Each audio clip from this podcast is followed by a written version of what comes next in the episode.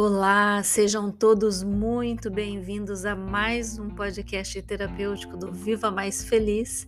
E aqui quem vos fala é Glória Urizar. Bom, o assunto hoje é ansiedade. O que é ansiedade? Eu pesquisei bastante sobre, porque acredito que nunca se falou tanto em ansiedade como agora.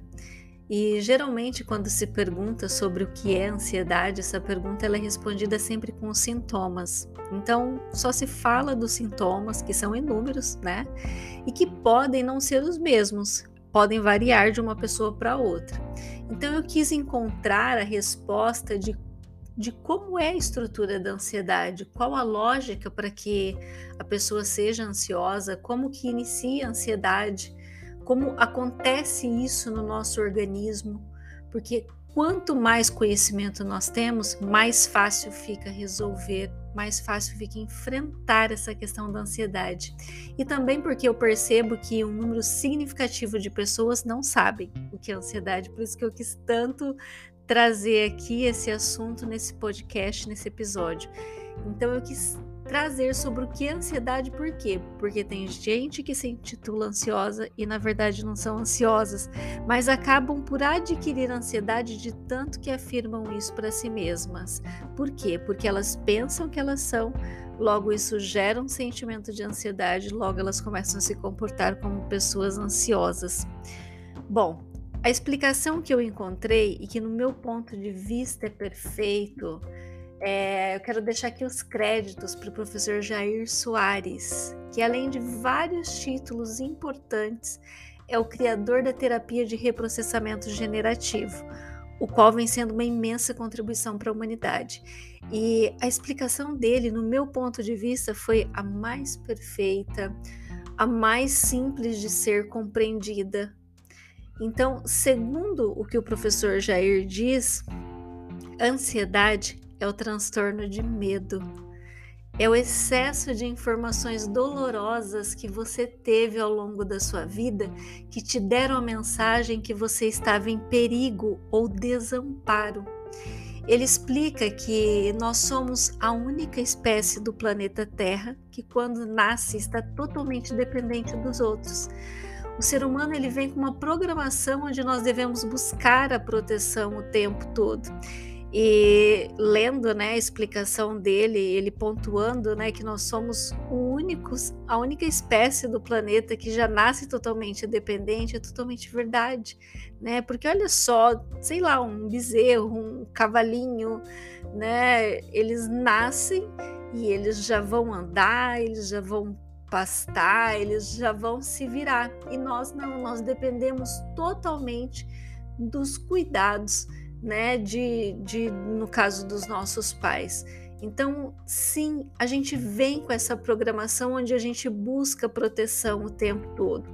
E na nossa infância, né, enquanto criança, nós passamos por situações onde muitas vezes nós se sentimos desprotegidos pelos nossos pais. Pode ser diante de uma separação dos pais, é, ou mesmo que os pais não se separaram, pode ser de repente que um momento ou outro os nossos pais, né, o nosso pai ou a nossa mãe não deu a atenção que a gente gostaria. Pode ser que por motivos, né, até explicáveis, eles ficaram muito tempo fora de casa. É, de repente faltou afeto, faltou carinho. Ou ainda a criança ela pode passar por situações fora de casa que trouxeram para ela aquela sensação de não estou sendo protegida. É, e uma vez eu atendi uma, uma pessoa que teve, né, que, que teve uma história que, que ilustra muito bem o que eu estou querendo explicar aqui. É, essa pessoa ela tinha uma família estruturada, os pais estavam juntos, a mãe era presente, amorosa, o pai atencioso, carinhoso. Mas essa minha cliente, ela sofreu uma tentativa de abuso por parte de um vizinho.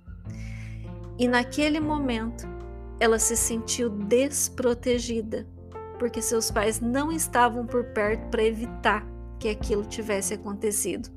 Então percebe que não precisa de fato os pais faltarem com suas responsabilidades. Às vezes são situações, né, que acontecem e que os nossos pais eles não possuem culpa alguma, né? Não, eles não, não é que eles foram irresponsáveis, mas como a criança, né, ela não tem o, o filtro e como a criança, ela a mente dela generaliza, o que fica marcado ali no inconsciente dela é: opa, os meus pais não estão me protegendo. Por isso eu passei por isso, por isso aconteceu isso comigo.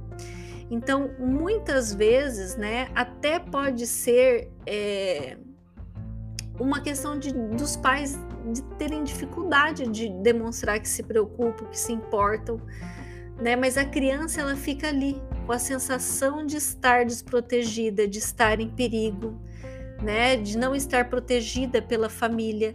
Então, toda vez que você acha que está vulnerável, seja né, depois na sua adolescência ou na sua vida adulta agora, é, esse registro de vulnerabilidade fica no seu psiquismo, no seu inconsciente. E este, por sua vez, né, o seu inconsciente, com as suas regras de funcionamento, que a gente às vezes vê o inconsciente como, como inimigo, né? Mas na verdade, as regras de funcionamento do nosso inconsciente têm como objetivo nos proteger, sabe? Então elas atuam fortemente para isso. Então a ansiedade, só para abrir um parênteses aqui, para não ficar parecendo que é só quem teve situações na infância, mas a ansiedade ela não vem apenas, né, desses eventos da infância, mas também da adolescência e até mesmo dos eventos acontecidos na vida adulta. E daí como funciona, né, isso? Por exemplo, seu inconsciente ele quer o seu bem-estar, né? Acabei de falar que o funcionamento dele é todo para nossa proteção. Então, toda vez que você passar por uma situação dolorosa, ele vai procurar re reestruturar aquilo ali para que você possa dissolver. Só que há coisas tão dolorosas que o seu inconsciente trava e fala: opa, não dá, isso é perigoso, é muito perigoso. E entra então no estado de alerta e ele vai para uma compulsão pela repetição e fica trazendo a situação que você viveu e foi dolorosa. Então ele monitora sempre todo o seu ambiente, todo e qualquer fator ao seu redor para comparar se você se, se aquele se aquela situação que você está vivendo agora se ela está conectada com o problema que você passou lá atrás e foi doloroso. Então um exemplo meu, uma vez é, eu parei o carro na frente de uma conhecida e veio uma pessoa enfiou uma arma na minha cara, me fez descer do carro e levou o meu carro embora.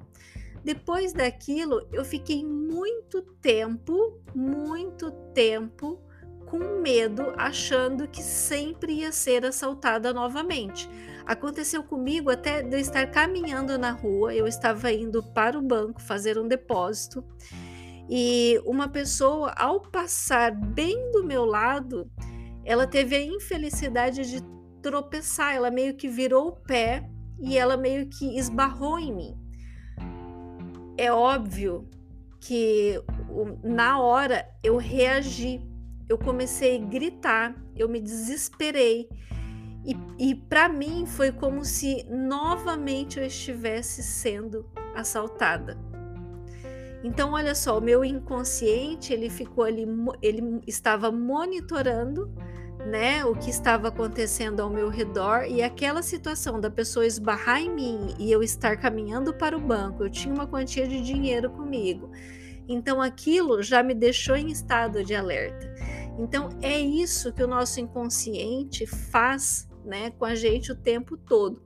E olha só, e quando o, o, nosso inconsciente ele entende que existe né, muitos fatores que são parecidos com aquele evento doloroso que você passou, que você está em perigo, o que, que acontece? Ele descarrega muita adrenalina no seu corpo. Para quê?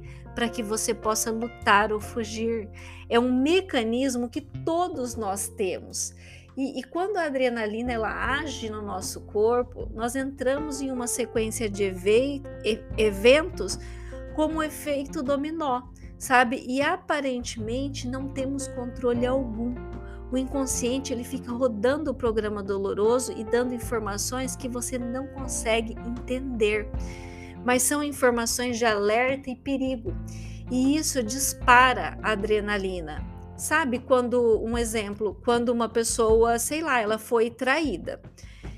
Então, a mente inconsciente dela vai ficar sempre monitorando ali ao redor, ao redor dela. E de repente ela está em um novo relacionamento, mas algum comportamento daquela pessoa que está junto com ela faz com que o inconsciente dela fique ali sempre em estado de alerta, achando que aquela situação é muito parecida com aquela situação dolorosa que ela teve lá atrás. E diante de qualquer situação, o organismo vai e dispara a adrenalina. Então, assim, a gente fica, né, com essas informações de alerta e perigo, isso dispara a adrenalina, e não importa se você está de fato vivendo aquela situação dolorosa naquele momento ou se já passou. Por quê? Porque a nossa mente inconsciente, gente, ela é atemporal ela não sabe se aquilo é real ou se aquilo é imaginário. E ela vai disparando adrenalina no seu corpo e você entra então em um ataque de ansiedade. E a descarga no, de adrenalina no corpo é um mecanismo de defesa. Por quê? Porque a adrenalina vai fazer você lutar, você correr, você fugir. E a primeira coisa que, que acontece no seu corpo, né? Porque, como eu disse, é um efeito dominó. Então, vem a descarga de adrenalina e faz com que não só a sua mente trabalhe, mas o seu corpo também trabalhe, né? né? Como é um mecanismo de defesa para que você saia logo daquela situação. Então, a primeira coisa que acontece no seu corpo é uma taquicardia. A pessoa que tem crise de ansiedade, ela tem taquicardia. Depois acontece a aceleração né, dos batimentos cardíacos, fica muito mais intensa. A sua respiração ela fica curta e extremamente acelerada. A pessoa fica com mãos e pés gelados, com suor frio, com angústia no peito, que é uma grande reclamação, com descontrole e desespero.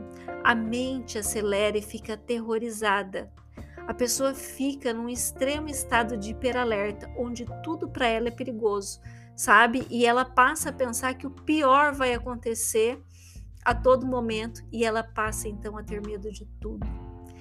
É, os sintomas da ansiedade eles são inúmeros, inúmeros. É, pesquisas comprovam que não dá nem para catalogar, né? E esses sintomas eles vão variando de pessoa para pessoa depende muito né, de, da sua realidade, das crenças que você tem, do conhecimento que você tem e de todo o restante do seu emocional. É, eu listei aqui os mais comuns, os que são mais rela relatados: preocupação excessiva, enxerga perigo em tudo, insônia, medo irracional, tensão muscular, problemas digestivos, pensamento acelerado, medos de eventos sociais, sensação de constrangimento, crises de pânico, perfeccionismo, comportamento compulsivo, ataques de dúvida, necessidade excessiva de controle, inquietação constante e sensação de falta de ar. Bom, como eu já disse, né, os sintomas eles são inúmeros. Não significa que uma pessoa que sofre com as crises de ansiedade vão apresentar todos os sintomas. Eu quero lembrar que apenas um ou outro sintoma também não te caracteriza como uma pessoa ansiosa. Lembre-se, a ansiedade é um mecanismo de defesa, então em alguns momentos nós podemos sim estar ansiosos, estar ansiosos, sem sermos ansiosos. É, o meu maior objetivo com esse episódio aqui não foi só te informar sobre o que é ansiedade, né? Embora ter conhecimento sobre traz muito poder, ajuda demais mas eu quero que você volte sua atenção para o que o professor Jair disse sobre o que é ansiedade, sobre o que eu falei lá no começo. Ansiedade é o excesso de informações dolorosas que você teve ao longo da vida, que te deram a mensagem de que você estava em perigo ou desamparo, desprotegido. Então, isso significa que, se você trabalhar para se desvincular emocionalmente das informações dolorosas que você teve ao longo da vida, provavelmente a ansiedade vai te deixar de ser um problema na sua vida, uma limitação. E isso é super possível. É o trabalho que eu venho desenvolvendo, né? Através do reprocessamento do inconsciente. Porque o reprocessamento generativo, ele te desvincula emocionalmente das situações que te aconteceram no passado, porque gente, o passado já não existe mais. Só que algumas situações nos congelam emocionalmente. Daí nós crescemos, estamos adultos, mas com o emocional congelado, preso lá no passado. Né? E quando a gente faz esse trabalho de reprocessar o nosso inconsciente, nós ficamos muito mais fortes para para poder lidar né, com as questões da nossa vida adulta. Não é que a gente não vai ter mais poder, é, pro, poder não, problemas, mas nós ficamos muito mais fortes para lidar com todas essas questões da vida adulta, sabe? E coisas que para gente hoje são problemas gigantescos, a gente percebe que na verdade não eram problemas gigantescos, né? Que o problema é que a gente não estava com o emocional é, forte, né? Nós estávamos ali com o emocional totalmente abalado e congelado em uma fase da nossa vida. Bom, né? Eu, como eu falei, né? Muito se fala sobre a ansiedade, sobre os prejuízos que ela traz. Porém, eu percebo que as pessoas já com essa questão, elas se conformam com esse estado, elas procuram se adaptar, tentar conviver, mas não buscam a solução, e se você sofre com ansiedade, significa que existe muita dor aí dentro de você que precisa ser vista. Tem muita cura para acontecer. Para que você precisa ficar o tempo todo sentindo dor? Para que se adaptar com ansiedade, com os remédios, com a insônia? Nós temos que parar de querer se adaptar com o que é ruim, com o que nos deixa longe da nossa essência. Então não tenha medo de encarar essa situação. Não tenha medo de investir na sua cura, no seu desenvolvimento, no seu autoconhecimento. Quebre todas as objeções. Pare de se dar desculpas. Sabe, inúmeras pessoas buscam algum tipo de ajuda e transformam suas vidas, e isso é possível para você também. Eu sei que em alguns momentos nós não temos condições, estrutura para fazer o que é preciso, mas acredite, sempre terá algo que você pode fazer, sendo quem você é com a estrutura que você tem nesse momento. Só não se adapte em ser uma pessoa ansiosa. Então eu deixo aqui o meu convite para você. Porque se você achar que a, a, o meu trabalho pode ser contribuição para sua vida, eu estou disponível para fazer as sessões individuais com você.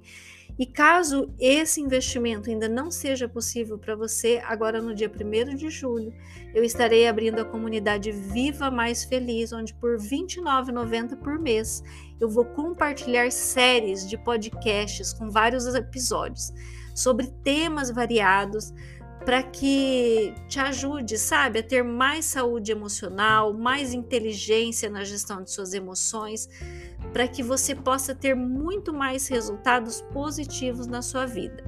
Lá também na comunidade eu vou compartilhar verdadeiras sessões de coaching para te ajudar, né? Para ser uma pessoa mais produtiva, mais decidida, mais corajosa de, de mais realizações. Eu vou compartilhar indicações de livros, de filmes para acelerar todo o seu processo aí. E, a, e ainda por cima, uma vez por mês, acontecerá uma sessão em grupo pelo Zoom comigo, com temas variados, que com antecedência eu sempre vou colocar lá na, na plataforma, na, na comunidade, né, para que seja feita a votação, para que vocês escolham o tema que vocês querem trabalhar aquele mês. Então, se você quer dar o seu primeiro passo, e se você não sabia como começar, agora você já sabe. Participe da comunidade Viva Mais Feliz, que vai fazer toda a diferença na sua vida, sabe? E dessa vez é sem desculpas, sem objeções, porque o valor do investimento é apenas R$ 29,90 por mês. E olha, eu te garanto, te garanto que vai ser o investimento mais simbólico e mais importante da sua vida. Vai ser o melhor investimento que você pode fazer em você mesmo. Um ano desse investimento vai te deixar forte o suficiente para você ser quem você nasceu para ser, para você fazer todas as coisas que você deseja, tudo aquilo que você sonha. E se você não sonha, você vai começar a sonhar e vai começar a realizar também. Então eu te garanto que um ano de comunidade viva mais feliz vai ser o divisor de águas na sua vida. Então, né? Inclusive, esse assunto ansiedade vai estar lá na comunidade como uma série com alguns episódios onde eu vou falar de maneira bem mais profunda. Eu vou te ensinar o passo, o passo a passo para eliminar de vez a ansiedade da sua vida. Então, olha só, eu espero ter sido contribuição te explicando aí hoje, né, através da explicação do professor Jair Soares, o que é ansiedade e espero que você possa então é, ter caído suas fichas, né, para que você entenda, para que você deve se priorizar e você não precisa ser uma pessoa ansiosa. Você pode ter uma vida leve, muito mais feliz. Então eu te espero lá na comunidade. Um beijo e até a próxima.